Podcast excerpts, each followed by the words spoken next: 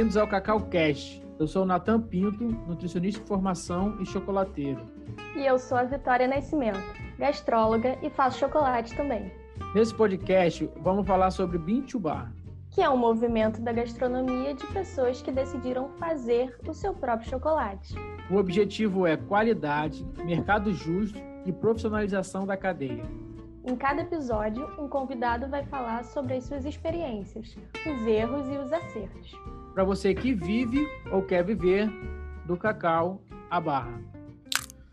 Olá, gente. Mais um podcast aqui em um formato diferente. A gente recebeu um convite e Vitória para falar, para ser base. Essa entrevista vai ser base de, um, de, um, de uma dissertação de mestrado da Thaís Rabelo, que é ela que vai comandar esse podcast hoje. Tudo bem, Thaís? Oi, tudo bom? Tudo bem é. por aqui? Então, explica pra gente como que vai ser. Tá, então, eu sou a Thaís, eu sou formada em gastronomia.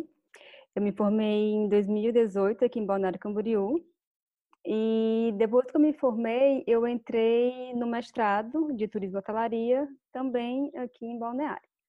Quando eu entrei no mestrado, eu estava com um projeto que era sobre confeitaria, né, confeitaria brasileira.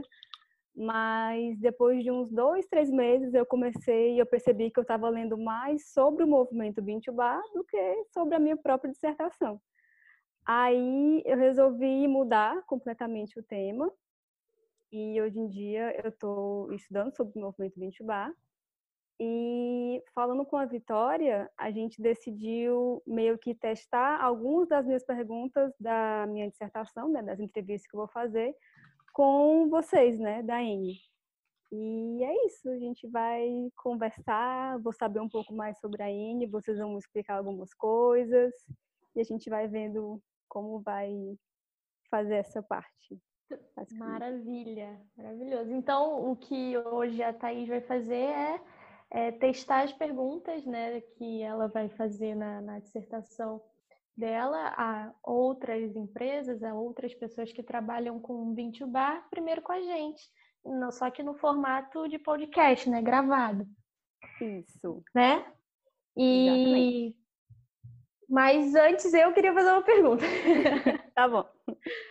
Thaís, como que você conheceu o Vintubar, né? Você falou que é, tinha sua dissertação sobre confeitaria brasileira, mas aí teve uma hora que você já estava pesquisando mais sobre Vintubar do que sobre o seu próprio tema de trabalho, mas como que você chegou a conhecer o Vintubar? Isso. Quando eu fiz a gastronomia, eu tive dois dias apenas de chocolate, digamos assim, na faculdade. E eu nunca, eu não sabia como é que fazia chocolate, né? Eu tive uma aula com professora que elas, eu lembro que eu até tenho até hoje na minha apostila as etapas que ela foi dizendo, mas assim, não, não nunca tinha falado sobre intibá. Aí eu comecei a seguir a Mari do Cacau e Cultura por conta de uma postagem da minha cunhada, porque é todo mundo da mesma família, né? Eu, a Mari, enfim. Aí eu, nossa, 20 bal, o que, que é? Aí eu cliquei lá no dela, entrei no Cacau e Cultura e foi aí que eu fui saber o que que era o Bintubá, mas até então nada, nada, não sabia, sabia nem como é que era feito chocolate até ano passado, digamos assim. Então do, do da, não foi na faculdade, foi no Instagram. Não foi na faculdade, foi no Instagram. No Instagram, exatamente. Beleza. Essa é uma informação maravilhosa, preciosa é. essa informação. Preciosa, preciosa. É. é. E, e que é para a gente problematizar, né? Porque assim, como é que as, as, universidades, as faculdades de gastronomia no Brasil não falam meu sobre Deus, benchmark? Meu Deus. E formam, cara. né? Todos é, os é anos, é todos os semestres, que... formam pessoas que desconhecem do tema, é. né? Exatamente. Imagina você sair da faculdade de gastronomia e você não saber como é que você faz um chocolate. Olha aí. Hoje em dia eu achei isso um absurdo. Na época eu já achava absurdo. E hoje em dia eu acho mais ainda, entendeu? É, é. muito. Eu penso muito que é um ramo de trabalho.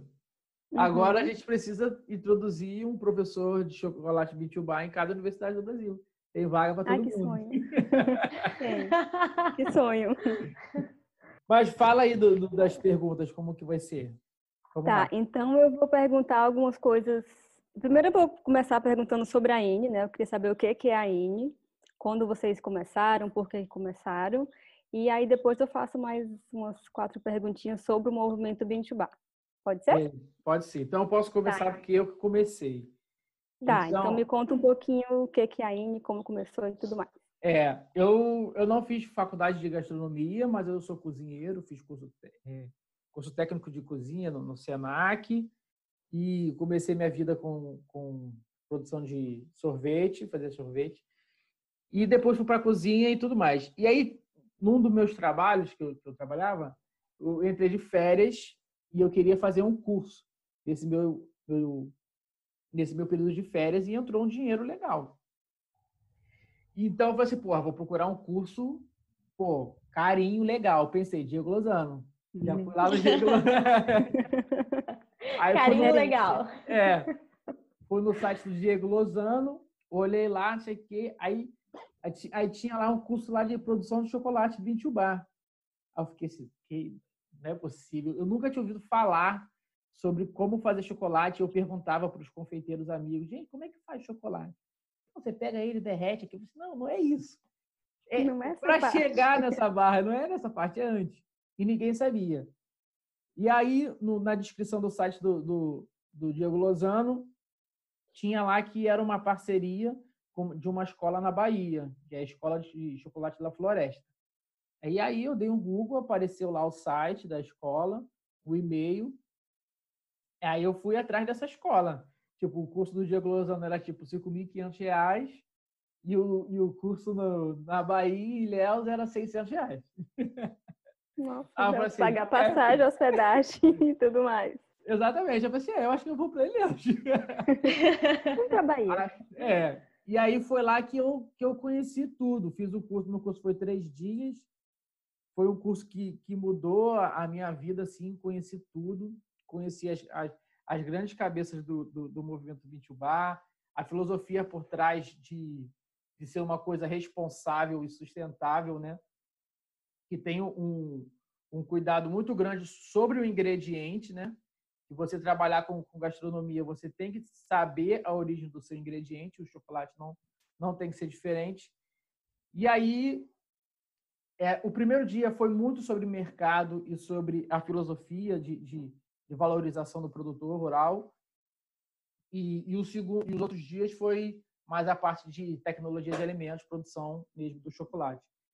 E lá que eu conheci, era um mundo de informação, a cabeça fervia. Aí eu conheci, primeira vez toquei no cacau, chupei no cacau, fui numa fazenda de cacau, foi assim uma coisa incrível, incrível. E aí eu voltei, né? Da, não gastei o dinheiro todo, voltei da, das férias e, e nesse meio tempo eu passei para a faculdade que eu estou terminando, que eu faço hoje, que é de nutrição, e mudei de cidade. E, e eu já estava juntando dinheiro também para mudar de cidade. Então, eu falei assim, ah, já que eu já não estou trabalhando, estou com esse dinheirinho aí, vou, vou investir. Então, aí eu fui, comprei uma melanger, comprei forma, comprei forno, comprei umas pequenas coisas que eu, que eu, que eu tinha. Comprei a melanger da Índia. Isso foi no meio do ano, foi em junho. E Chegou em novembro, eu acho, demorou pra caramba. Chegou em novembro, aí já pedi uma saca de, de, de nibs, e eu comprei nibs a primeira vez.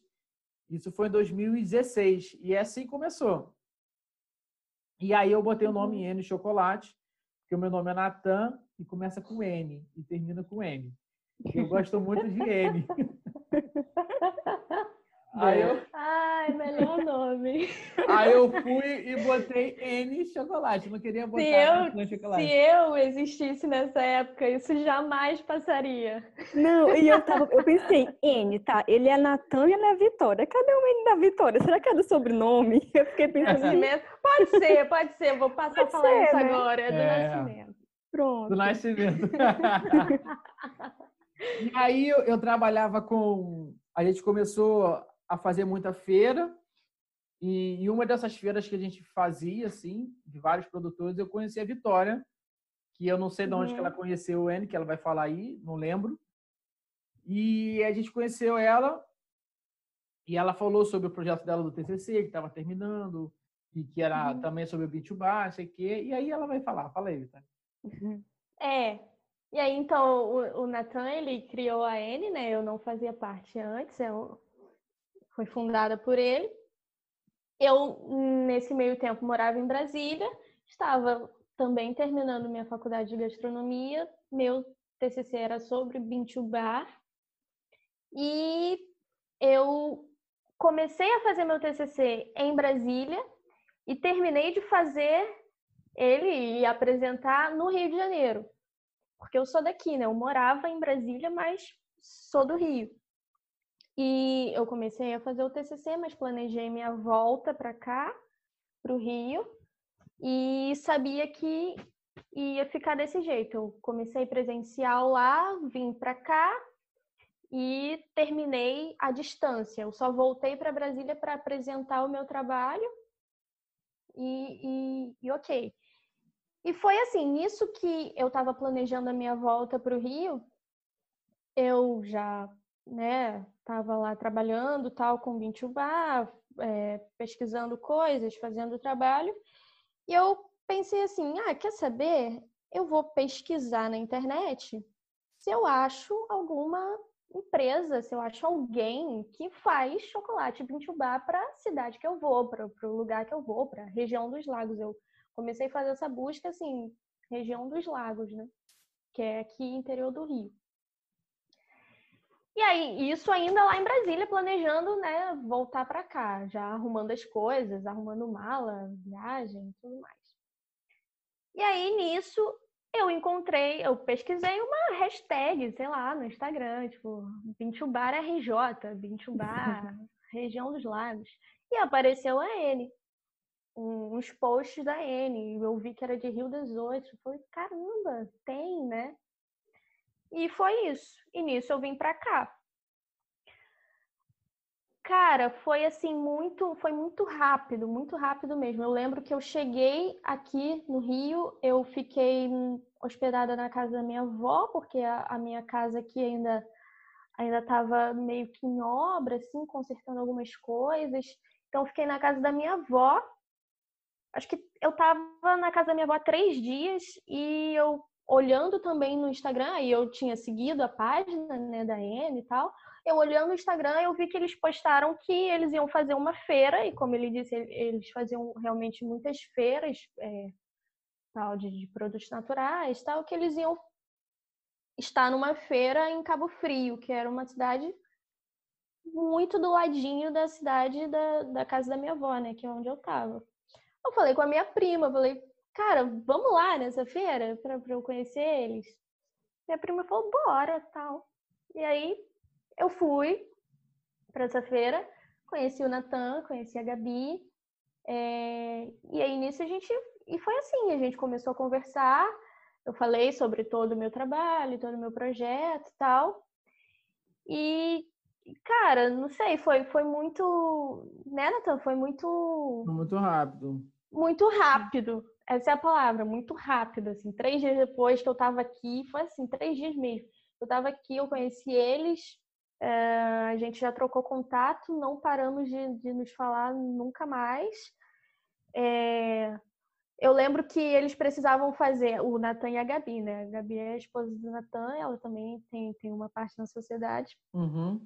Eu lembro que, acho que uma semana depois, ele falou assim: Olha, eu precisava fazer uma, uma feira em Niterói. Eles iam fazer uma feira em Niterói, e no mesmo dia da feira em Niterói ia ter uma feira em Cabo Frio. E, e aí eu falei assim, poxa, vocês não querem ir para Niterói e deixar, tipo, metade das coisas comigo? Eu faço uma feira para vocês em Cabo Frio, tipo, eu vou lá, eu, hum. eu faço. Ele falou, sério, você faria isso? Eu falei, faço, cara. E aí, eu, quando vi, assim, eu já estava trabalhando para N, eu já estava toda, totalmente inclusa no, no, no projeto, totalmente é, dentro da, da, das coisas, assim, meio que sem perceber. E aí o Natami me propôs também muito rápido, foi tudo hum. muito rápido. Me propôs a sociedade, a gente ficou conversando sobre e, E foi, aconteceu, assim. E aí, Qual foi hoje... o ano mesmo que a Aine foi fundada? Somos nós três. Foi 2016? 17? É, 2016 eu comecei e a Vitória entrou em 2018? 2019, 2019. Ah, foi janeiro de 2019, não foi? Por aí, fevereiro. Não me lembro, Sim. deve ter sido. foi, acho foi que, isso. Acho que foi isso sim. Legal. Tá, é, a gente sabe que é difícil falar o que, que é o movimento Bintubá, né? Conceitual. Ah, o movimento Bintubá é isso, é isso e é aquilo. É, então, partindo desse princípio, para vocês, tipo, com as palavras de vocês, o que, que seria esse movimento? Para vocês, para a N, como é que a gente pode falar? Para quem não conhece, o que, que é o movimento? É, é o movimento Bintubá é um método de produção, né? Uhum. Tradicionalmente, é, não é Bintubá, assim, não é a mesma empresa que produz desde o grão do cacau. Mas uhum. é, todo chocolate é Bintubá. Uhum. É, Serenata de Amor é um chocolate Bintubá porque ele veio de uma mesa de cacau. Ele só não é feito pela mesma empresa, né? Ela não, uhum. não é produzido tudo no mesmo local. E com isso, você tem um gap de qualidade que você não sabe o que aconteceu de um período para trás. Então, as empresas produtoras de chocolate, elas não conhecem, não é que elas não conhecem, mas elas negligenciam o que aconteceu é, antes do, delas receberem aquela massa de cacau, aquele, aquele cacau em pó e a manteiga de cacau. Né? E aí o movimento Bintubá, ele, ele, ele surgiu exatamente nesse, nesse contexto aí, de que eram pessoas que queriam melhorar a qualidade do chocolate e eles queriam melhorar a qualidade a partir do ingrediente. Porque assim, a gente só pode ter uma boa comida se a gente tiver um bom ingrediente. Então, vamos, vamos ir atrás do ingrediente, da matéria-prima, e vamos produzir um chocolate a partir disso. E eu entendo o movimento Cultivar assim, de, uhum. de, um, de um, um resgate do ingrediente e de que você produzir com responsabilidade e não estragar aquele cacau que foi feito com todo carinho lá na fazenda, de, de, que não é um trabalho fácil, e você transformar aquilo num, num, num, outro produto, num chocolate diferente. Que você, eu acho que o, aqui no Brasil, de uma maneira geral, a gente tem muito assim chocolate Mitubá 70% e, e só chocolate de, de alta concentração. Eu acho que começou assim, mas que não vai ser sempre assim. Eu acho que a maioria da população consome chocolate ao leite e tem um paladar mais voltado para o doce. Eu acho que podem ter chocolate 20 bar mais doce. Eu acho que não tem problema nenhum. É, mas como tem pessoas também que são mais puristas, né, que acham que o chocolate tem que ser aquela coisa de terroir, que você vai valorizar extremamente aquele, aquele aquele ingrediente e que você quer imprimir no chocolate aquelas notas sensoriais. Eu acho que isso é um subnicho também do movimento 20 bar. Eu acho que é muito amplo. Mas eu acho que o principal do movimento é você voltar a ter conexão com, com o campo, vamos dizer assim, né? com o produtor rural e entender que o chocolate tem um ingrediente base e que você deve valorizar esse ingrediente. Entendi. Então, é, é bem isso, né? A gente, a gente pensa bastante parecido nesse ponto. O bench bar ele é um método de produção. Quando a gente fala que ah, o movimento bench bar é um, um movimento criado lá nos Estados Unidos, no meio dos anos 90, aquela, aquele assunto que já bastante gente é, ouviu, isso é um, Tá certo, tá correto dizer isso, mas é, é um, uma maneira da gente explicar mais de uma forma mercadológica, né? O, o que seria o 20 bar para as pessoas, para um, um, público bem leigo, uma forma da gente introduzir é, o assunto, introduzir o termo, introduzir o tema. Ah, pessoas que queriam produzir seu, seu próprio chocolate, pessoas que queriam saber a origem é, desde o grão até a barra, pessoas que queriam mais qualidade. Ok, mas é, o Bintubar ele é isso, né? Um método de produção que entende e conhece, sabe, né? Sabe reconhecer, sabe dizer o que aconteceu dentro de toda a cadeia é, produtiva. O Bintubar é também, se a gente for pensar mais, um braço do que é o slow food, né?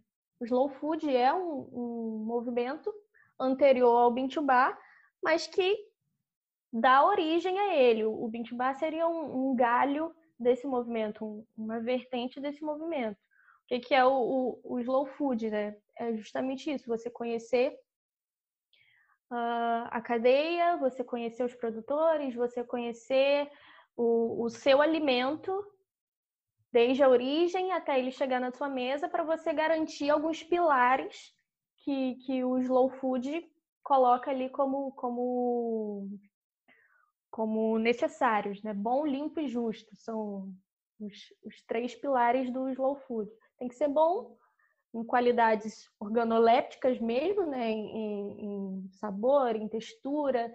Tem que ser limpo e tem que ser justo. E aí o limpo e justo fala de justiça social, né? Tem que ser bom para as pessoas que trabalham em toda a cadeia, desde o campo, uh, os uh, produtores da fábrica, todo mundo que trabalha nesse, nessa cadeia tem que ser justo socialmente para essas pessoas e tem que ser limpo em, em relação à sustentabilidade, né? Tem que ser limpo para a natureza, tem que, tem que ser sustentável.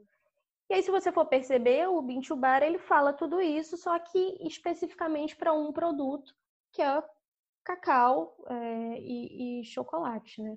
Então, é uhum. um braço, é um braço da, da, desse movimento tão grande que é o slow food, um pouco mais antigo do que o Bintubar, né? É isso. Entendi. Tá, e agora falando um pouco do processo de fabricação, né? A gente sabe que são várias etapas até a gente fazer aquela barrinha de chocolate. E nesse processo de fabricação, quais são as etapas que vocês fazem, que vocês destacam que são as mais importantes para o cliente saber e tudo mais? Se vocês pudessem explicar, ah, hoje a Anne faz chocolate assim, assim, assim, quais as etapas vocês destacariam?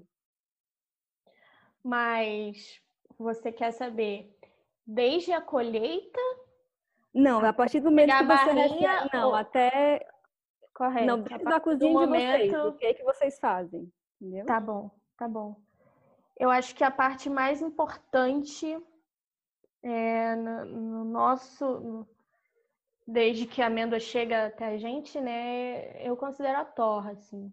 Uhum. Todo, se você for parar para pensar, todas as etapas são super importantes. A gente não, não exclui nenhuma, né? Claro.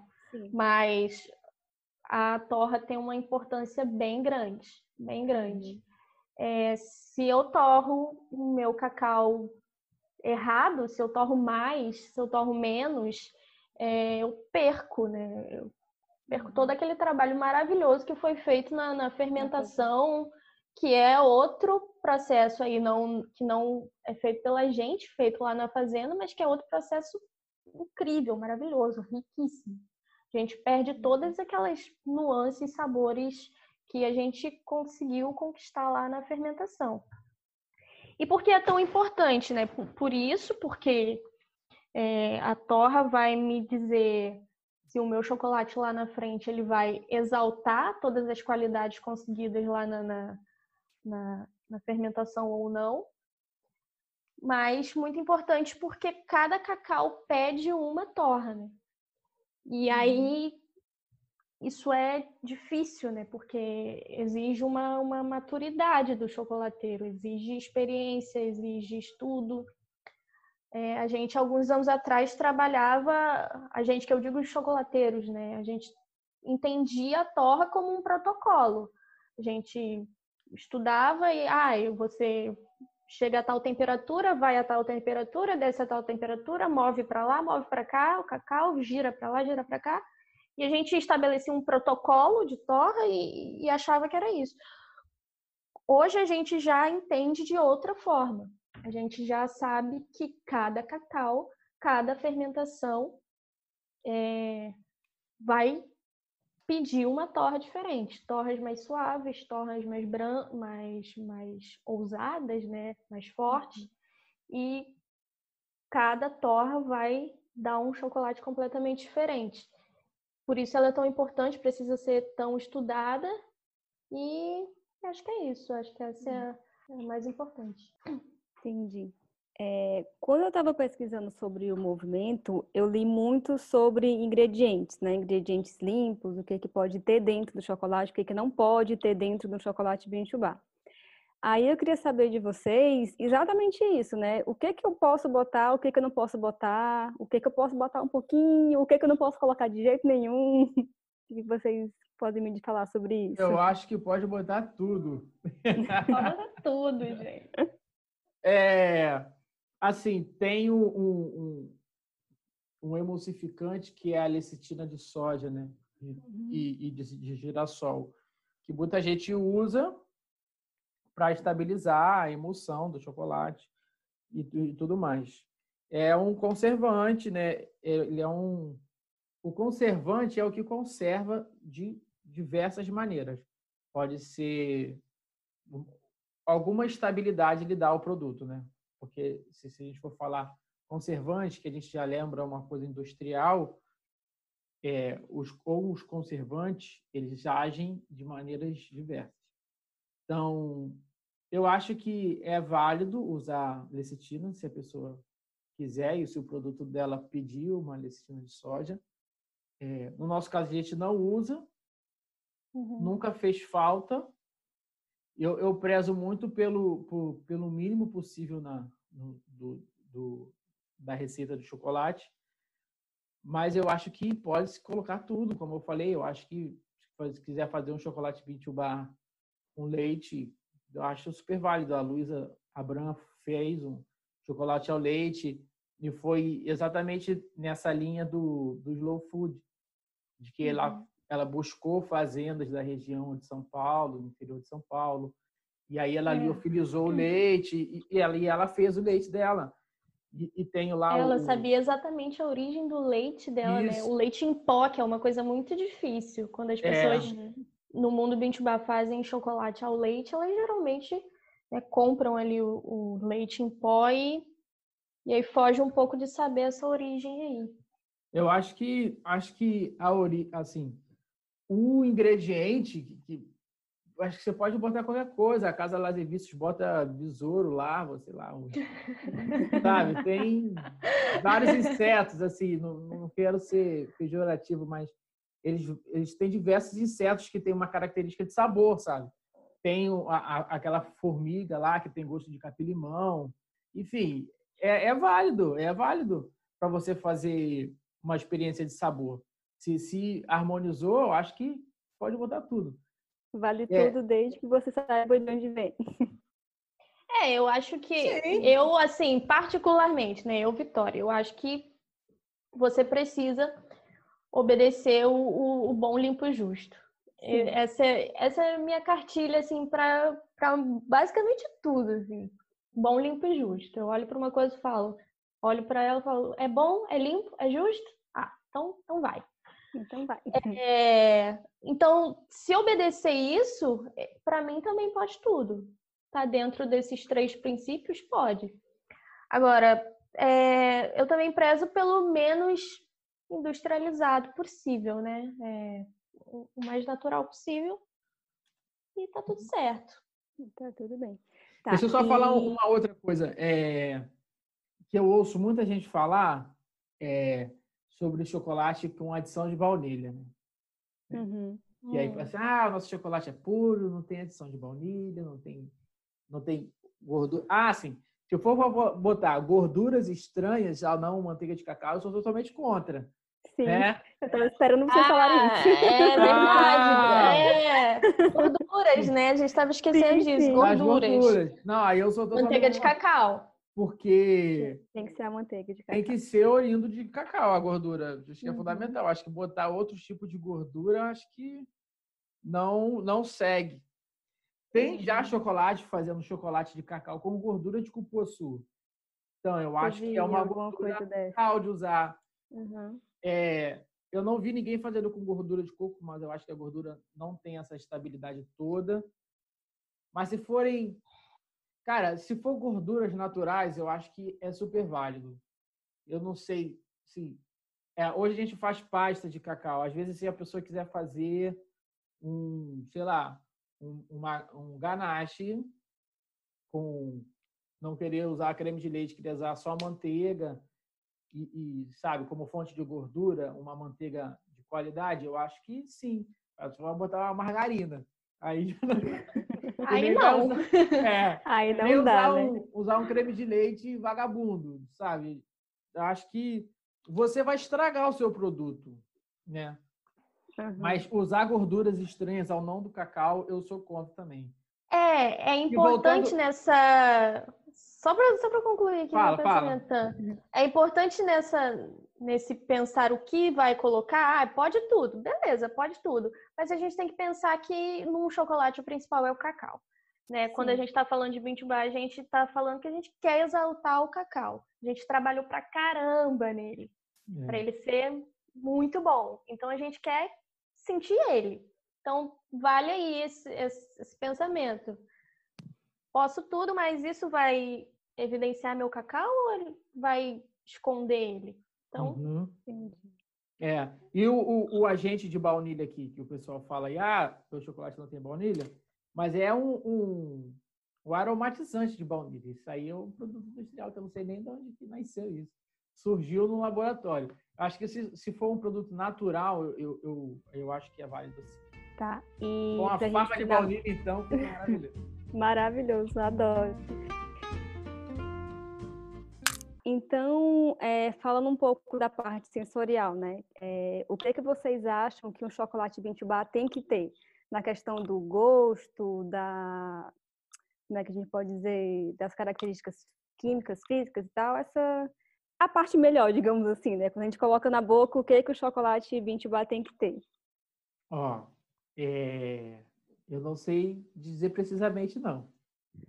Porque, assim, eu eu gosto de... Tem horas que eu gosto de coisas doces e tem horas que eu gosto de, de um amarguinho e tem horas que eu quero só um, um chocolate mais intenso, assim, para para sentir uma coisa mais prolongada, sabe? Assim, um, um bem-estar mais prolongado. Aí eu gosto de um chocolate mais intenso. Quando eu quero uma larica assim, eu, eu prefiro uma coisa mais doce. E, e, e varia muito, cara. Esse é o meu jeito. Eu estou falando como consumidor, entendeu? Uhum. Qual, qual é o chocolate que eu gosto de comer? Eu gosto, acho que tem, tem tipos de chocolate que eu gosto de comer. Tem horas que eu gosto de comer um chocolate mais neutro, vamos dizer assim, puro. E tem fico com, com pedaços, sabe? De amendoim, com laranja, que eu gosto pra caramba. E eu acho que não tem uma característica assim fiel do Vai chocolate depender do 20 teu bar. cliente, né? É, cliente eu acho que querer. o cliente é o que manda, cara. Você, você não pode muito fazer um chocolate para você, porque até você, se eu for fazer chocolate para mim, eu tenho horas que eu quero diferentes chocolates, entendeu? Eu gosto do Uhum. mais intenso e gosto do mais doce. Eu acho que não tem uma característica única de sabor. Não, não acho. É, é uma opinião minha. É, o, o que a gente tem que pensar é que a gente tem que fazer um chocolate correto, né? Primeira coisa, ele tem que estar correto. Ele tá- tem que estar com a torra que aquele cacau pediu, ele tem que estar com o tempo de, de, de moagem próprio para ele, ele tem, né, para atingir a textura correta de, em, em micragem e tudo mais, em refino. Ele tem que ser temperado corretamente para ele ter o, o snap legal, para ele ter o brilho legal, né? Para ele ter um derretimento legal. Ele ele precisa dessas coisas, da, da quantidade de açúcar que aquele cacau pediu, para ele conseguir, né, exalar ali as, os sabores, as nuances, os aromas que aquele cacau tem. Mas se você faz tudo isso, você faz um chocolate certo, você pode fazer um chocolate certo de vários jeitos, de- do, como o Nathan falou.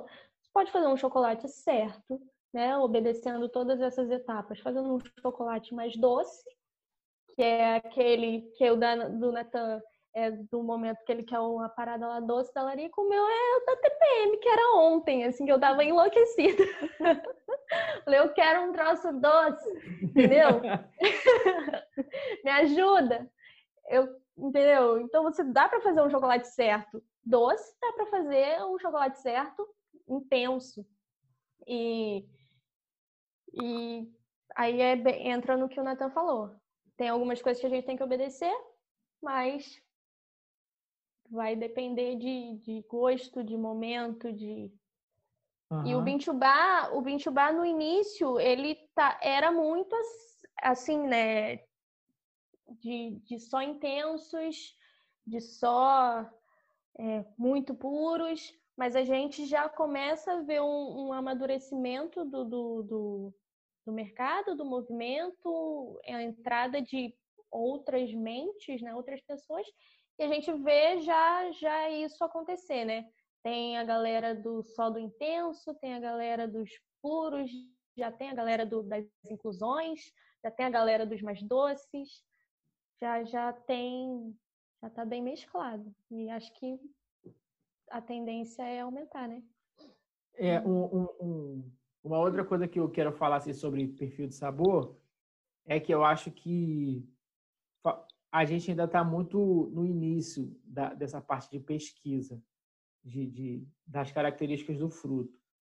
E a gente está muito no início comparado ao mundo do café, que é um, que é um universo que eu, que eu gosto muito também. Porque assim, a maioria dos cafés que, de cafeterias assim são blends. E que, que quem faz o blend são os torradores. E, e, e basicamente, numa coisa grosseira, existem dois tipos de cafés, que é o robusta e, e o arábica, né? E que eles têm características diferentes. São, o, o uhum. arábica ele é um café mais é aromático e voltado para o sabor, mas ele tem pouco corpo. E já o robusta ele já não é tão aromático, mas ele dá muito corpo. Então, para você ter uma bebida encorpada e, e saborosa, você faz um blend dos dois entendeu? Você usa o melhor de cada um, sabe? Então, acho que a gente ainda está no início dessa pesquisa de sabor, de saber qual variedade de cacau vai me dar aquela nota ou aquele perfil. Se ele vai me dar. Porque, assim, também, no... voltando para o cacau e chocolate, a gente tem, tem variedade que tem mais manteiga do que a outra, entendeu? Então, isso vai me dar um chocolate mais fluido ou vai me dar um chocolate mais, mais denso, né? E isso vai impactar na, na, no, no, paladar depois na barra. Que aí você vai comer um chocolate que ele vai derreter mais fácil e outro não vai derreter tão mais fácil. Entendeu? E aí é, e... a gente compra uns blends doido aí que, que junta um monte de coisa que a gente ainda não sabe. Então, esse é um amadurecimento que vai demorar ainda, e, é, mas já estamos no caminho, já tem muitas marcas fazendo é, chocolates varietais que assim de uma variedade, mas a gente uhum. ainda está muito cru nas misturas, nos blends do melhor de cada um. Não existe um cacau melhor de todos, número um. Não. E, e existe você pegar a característica de cada um, fazer um bom blend e você entregar aquilo para aquele cliente.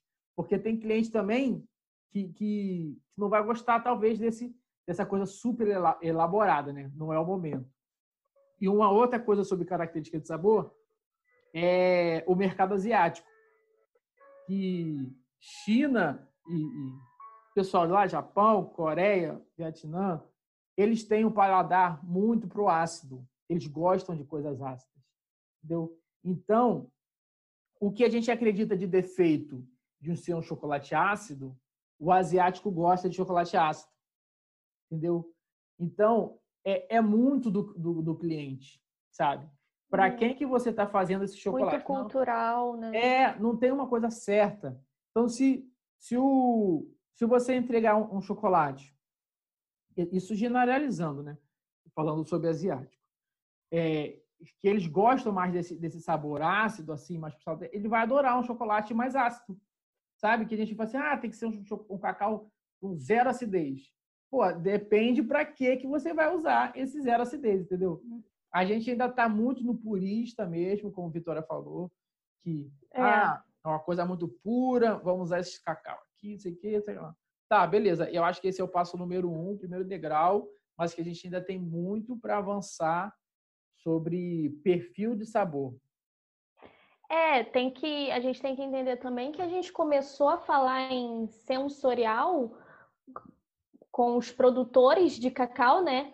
Que na verdade esse sensorial todo ele vem, a gente evidencia o que já foi feito na fermentação, né? O chocolateiro ele ele dá brilho, ele dá palco para o que foi feito, que foi bem feito da fermentação. Então o sensorial ele vem lá da, da fazenda, né? Então a gente tem que entender que a gente começou a falar em sensorial na fazenda, cara, sei lá, três anos atrás, entendeu? Muito Cinco bom. três anos atrás.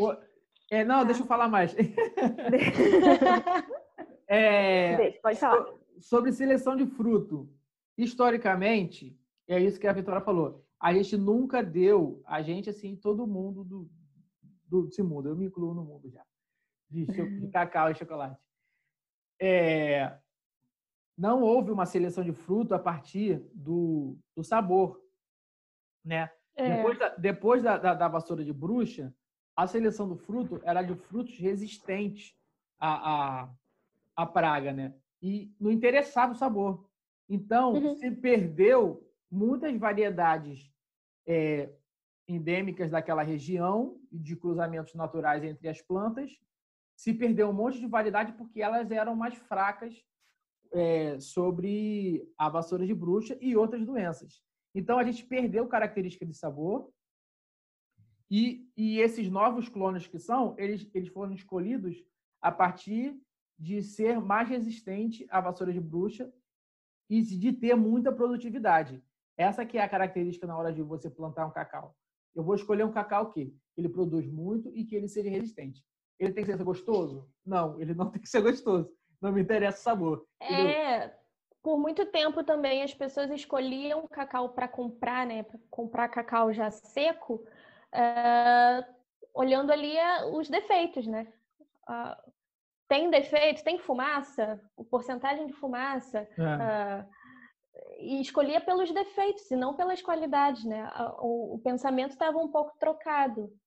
E a gente começou a amadurecer nesse sentido tem muito pouco tempo. Primeiro a gente via uh, os defeitos, o limite do defeito, depois a gente começou a perceber qualidades do cacau e agora a gente está começando a perceber sensorial. Tipo, não, esse cacau tem essa nota, esse cacau tem, é. tem essa outra nota. Então é um caminho longo aí. É. Falando em caminho, né, para a gente finalizar aqui, é, o que que vocês enxergam, assim, quais são os desafios que vocês enxergam atualmente no, do movimento aqui no Brasil? E qual a importância de trazer esse debate para o meio acadêmico, para uma faculdade, para um, sei lá, um curso de pós-graduação? Como vocês acham que isso pode contribuir ou não para a discussão do movimento? Tá, qual é a maior dificuldade do, é, quais são movimento. as dificuldades? O que que tem de dificuldade? Porque é um movimento recente, né? Você falou uhum. que é da década de 90, então provavelmente tem muitas dificuldades aqui no Brasil ainda. Sei lá, que seja o cliente que ainda não aceita muito bem, ou enfim, o que, que vocês acham que tem dificuldade? Uhum. Essa pergunta é, é, é, super ampla, né? É, é uma pergunta que a gente faz para praticamente todos os, os convidados do, dos nossos podcasts justamente por ser uma pergunta ampla. Né? A uhum. gente não quer, no final, elencar uma, re... uma resposta, né? uma dificuldade. A gente quer justamente fazer a mesma pergunta para ter várias, pergun... várias respostas diferentes ao longo do, dos podcasts. Porque dificuldade é o que não está faltando. e em cada um ali vai, o, o, o calo vai doer ali um pouquinho diferente existem, né, acabei de falar isso, existem diversas dificuldades, mas uma que eu que eu elenco assim é, é, é a questão da informação mesmo. Acho que informar ao público é, o que é Bintubar e explicar por que, que o chocolate que ela come desde os cinco anos de idade dela não é muitas vezes a melhor opção. Sabe, fazer esse trabalho de, de ao vender, para vender, ter que explicar tudo isso é uma super dificuldade. E é uma dificuldade porque falta, às vezes, informação para a gente mesmo. Então, como explicar uma coisa que às vezes não está tão bem explicada nem para gente, né? A gente está tra tá trabalhando e, e, às vezes a informação não, não chega com tanta clareza ou, ou não tem mesmo, ainda está no, no, início de, de, se produzir, de se difundir informação sobre os, os vários temas que estão ali dentro do Benchbar, né? A gente pode dividir em várias coisas. A gente tem muito a estudar sobre fermentação, a gente tem muito a estudar sobre torra, a gente tem muito a, a entender sobre o maquinário que a gente usa. Uh, a gente forma empreendedores, né? Quando a gente começa a falar de bean to bar. A realidade está começando a mudar agora também. A gente fala isso bastante aqui nos podcasts. Agora a gente está começando a ver pessoas que trabalham com bean to bar, mas que não necessariamente abriram sua própria empresa para fazer isso. Mas na maioria das vezes é o que acontece. Você se apaixona por bean to bar e aí você abre uma empresa para poder vender esse chocolate que você se apaixonou primeiro. E aí é outra dificuldade, porque eu não, não sonhei ser empresário, eu sonhei vender chocolate, eu sonhei ficar falando para as pessoas que isso aqui é muito maneiro, entendeu? Então, ai, falei um milhão de coisas, né? Mas, Mas a, a informação é super difícil. É, e como trazer para o meio acadêmico pode ajudar? Cara, pode ajudar todos os jeitos, né? A academia, a faculdade é uma forma de, de, de criar mentes pensantes, né? É, eu, quando estudava música, muitos anos atrás, o meu professor de música me falou uma coisa que eu nunca mais esqueci.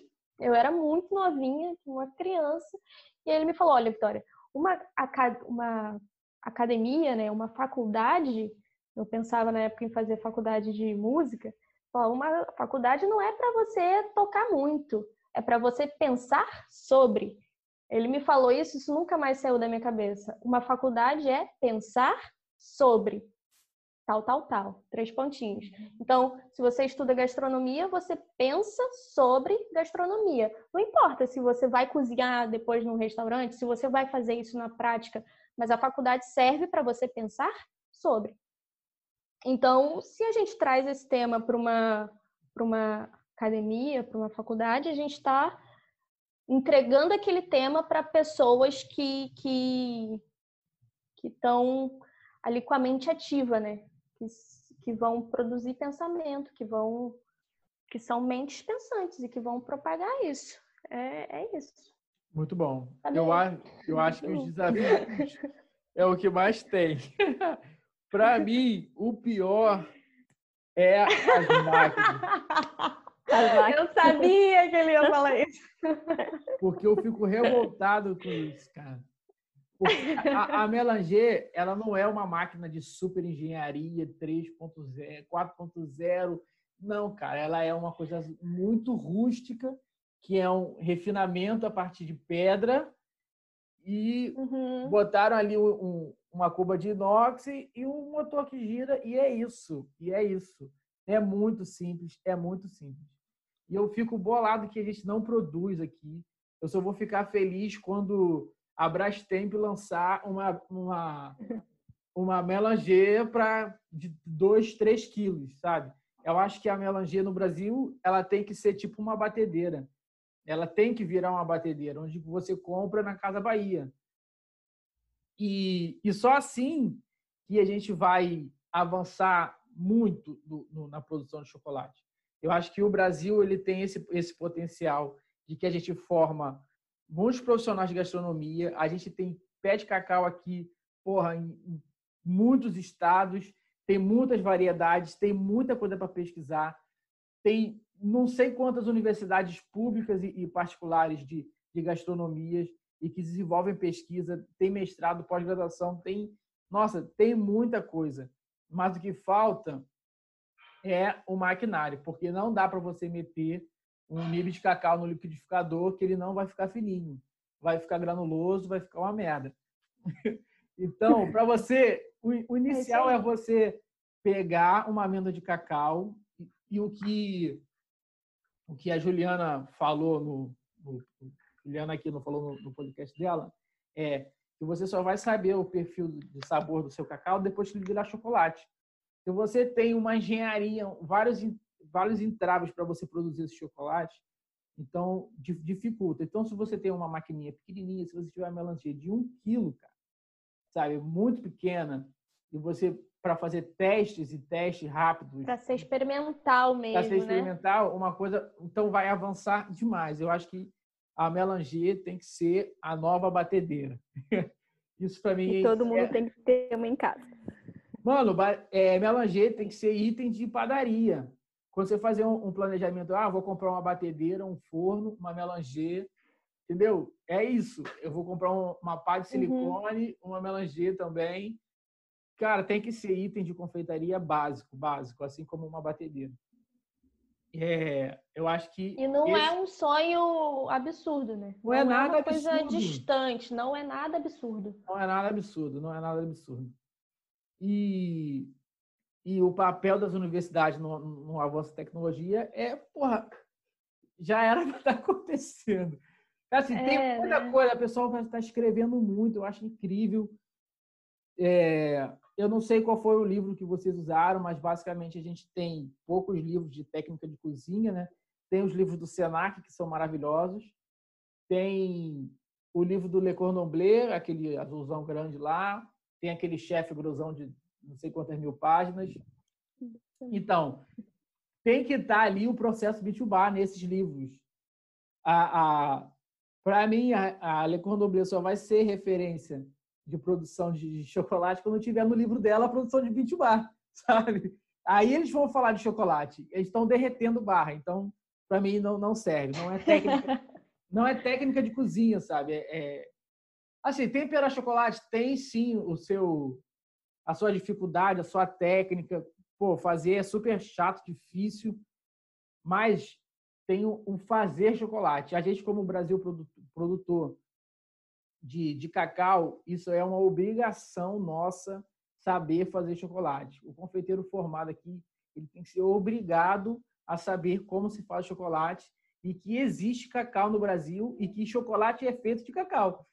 E, e na sua uhum. aulinha lá, quando você receber lá na, na sua bancada para você fazer, você vai receber ovo, leite, farinha e um cacau. Entendeu? É isso que você tem que receber na bancada da ficha técnica e você fazer a porra do seu chocolate. É isso. é isso. É isso. Então, fazer. Todo mundo agora vai ter que mudar. Meu sonho, de verdade, toda a faculdade de gastronomia do Brasil, ter pelo menos dois ou três dias falando do que, que é, de onde vem, por que, que faz assim, por que, que faz assado. Eu não sei a realidade das outras universidades, né? Mas na minha foi essa parte do chocolate mesmo, foi foi bem, bem fraquinho, assim, eu aprendi bem a temperar. É, aprendi a temperar, aprendi a fazer um, um recheio, um bombom e tal, mas assim, né? É, é uma pena, mas não é. sonha é. não. Introduz isso na sua universidade, que você vai estar falando com pelo menos umas, sei lá, tem quantas turmas? Se são cinco períodos, cada turma tem 30, então você está falando aí com 150 é. pessoas. É. Isso, é e isso. E essas 150 é isso. pessoas vão Tem falar para mais 150 pessoas. Então, se você introduzir isso na sua universidade, com certeza vai disseminar. Isso, isso, é isso. É ir lá e fazer. E mostrar, olha, sabe o que é um cacau? É isso daqui. Sabe o que a gente faz com isso? É, cara, é isso. Vai lá e faz. Coloca na é. sua faculdade e aí, cara, depois o, as próprias pessoas se encarregam de fazer o resto, a internet se encarrega de fazer o resto. A gente está aqui em, em, três pessoas que conheceram o 20 bar de, de, de um Google, Instagram. praticamente, né? De, é. de Instagram. Então, Exatamente. Então, a gente precisa sabe, plantou Plantar uma a sementinha sementinha dentro da muito faculdade, pequena né? e, e Sim. depois se espalha. E depois se espalha. Eu falei que Ah. o sonho é receber suíço para aprender a fazer chocolate aqui no Brasil. Isso É. é sonho. Um belga chegar aqui no Brasil para aprender a fazer chocolate. É isso Já que eu sonho. É, o, o sonho é que todo brasileiro saiba que na Bélgica não tem cacau, gente. Sabe? Uhum. Tá, tá ficando polêmico. É. Mas é verdade. deles, né? Mas é coisa. verdade, sabe? As, as confeitarias, as pessoas que fazem é, doces, e, enfim, e afins, né? Outras coisas, ainda usam o, o termo chocolate belga como uma certificação de qualidade daquilo, sem saber brasileiros e brasileiros e brasileiros sem saber que na Bélgica não tem um pé de cacau, sabe? O cacau Uhum. é do Brasil e se faz É, chocolate com não. cacau. A gente tem um, um- um produto excelente aqui, sabe? É, Enfim. Tanto que a gente manda pra fora, né? É tão bom que a gente manda pra fora. É isso que me deixa. Mas é. Tem mais perguntas? Não, acho que não. Agora acho que eu já consigo sentir minhas pernas de novo, que eu tava muito nervosa. Por que você é nervosa? Eu nunca gravei podcast, tá? Eu fico, fico nervosa. Ah, é Ai, muito mas- legal o podcast. Eu adoro. É. Eu no primeiro fiquei extremamente nervosa também, sabia? Pois é, tu falou, mas eu, eu fui ouvir o teu, aí eu não, mas eu não tava Eu no nervosa. meu, Parece foi o eu. Natan, foi o Natan falando comigo, olha só. Mas eu estava assim, eu me tremia inteira, porque realmente é uma responsabilidade, né? Sim, sim. Quando você joga alguma coisa na internet, você não sabe para quem, Quem vai, vai chegar, quem É. vai ouvir, qual é o alcance daquilo. Mas, Que a pessoa vai entender o que você quer falar. sim, né? tem, tem, tem isso, Tem né? problemas às vezes. Se você vai ser bem interpretado, bem compreendido. É Enfim. complicado. Mas, Mas era isso. tá Mas dando era certo, isso, né? eu acho que eu já eu consegui entender mais ou menos o que vocês tinham para falar. Acho que vocês conseguiram também entender o que, que vai ser meu trabalho. E a gente vai se falando. E muito obrigada, eu quero agradecer. É, eu não sei como é que funciona. Ai, desculpa, essa parte do de como achar um podcast dentro das plataformas. Eu também não lembro como é que eu cheguei em vocês. Não sei se eu botei chocolate, apareceu. Mas, meu Deus do céu, maratonei, eu acho que duas semanas, assim, ó, na academia, maratonando, escutando e tal. E no, no programa da Adriana, tudo que ela falava, eu, eu dava um pause, ela, não, falar disso, disso, disso. Aí eu parava. Aí depois, ah, livro, livro, tal, tal, tal, tal, tal, tal, tal. Gente, vocês estão me ajudando tanto. Essa internet tem me ajudado tanto que eu Ai, só que bom. fazer um parágrafo de agradecimento para todo mundo que está contribuindo, porque é, é incrível. Esse mundo é incrível. Da internet. Ah, muito bom. Obrigada. Cara, é muito legal ouvir isso. Muito legal. É isso que Continue com esse trabalho que é maravilhoso. é, com certeza vamos continuar. É, o, o podcast foi pensado para isso, né? Era um- uma, uma dor, né? do- dos chocolateiros, do- das pessoas que produziam é, cacau, enfim, todo mundo da, da cadeia, né? no- que era falta de informação, assim, uma, uma informação acessível, né? Um dia Sim. desse, uma, uma mulher me mandou uma mensagem que ouviu os podcasts, ela queria começar a produzir cacau, ela estava produzindo, mas a fermentação dela não estava dando muito certo e tal.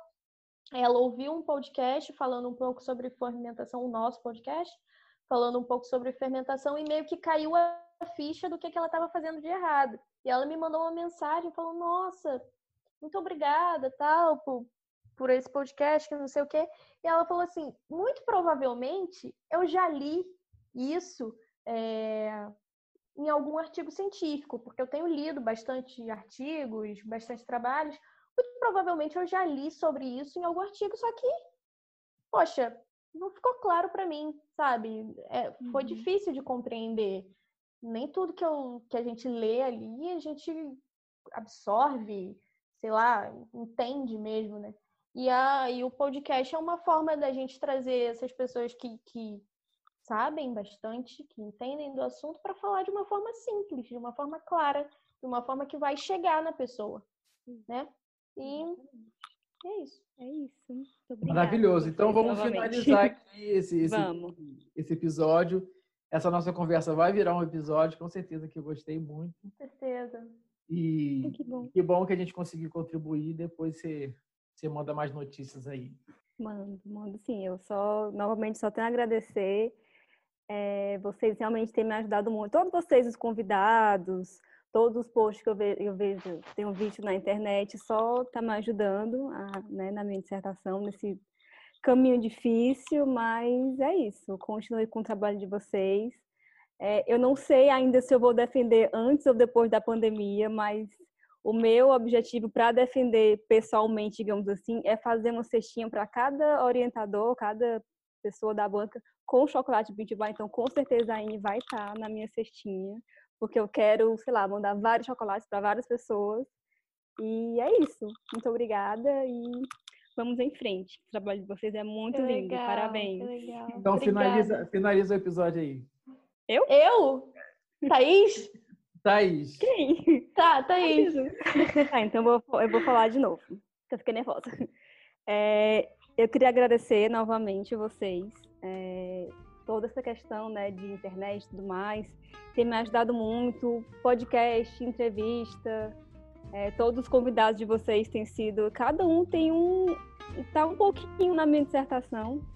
É, eu espero defender depois da pandemia, pessoalmente. Eu quero colocar um, chocolate de cada um, de cada um, né, de vocês, o, de todo mundo. Eu quero colocar uma cestinha para poder mandar para os orientadores, para o pessoal da banca, para eles conhecerem realmente o que, que é. Não só me ver falando o que, que é, mas quero que eles provem. E é isso. Muito obrigada por esse tempo, pela disponibilidade. Sigam em frente, que o trabalho de vocês é muito bonito e ajuda muita gente, eu tenho certeza.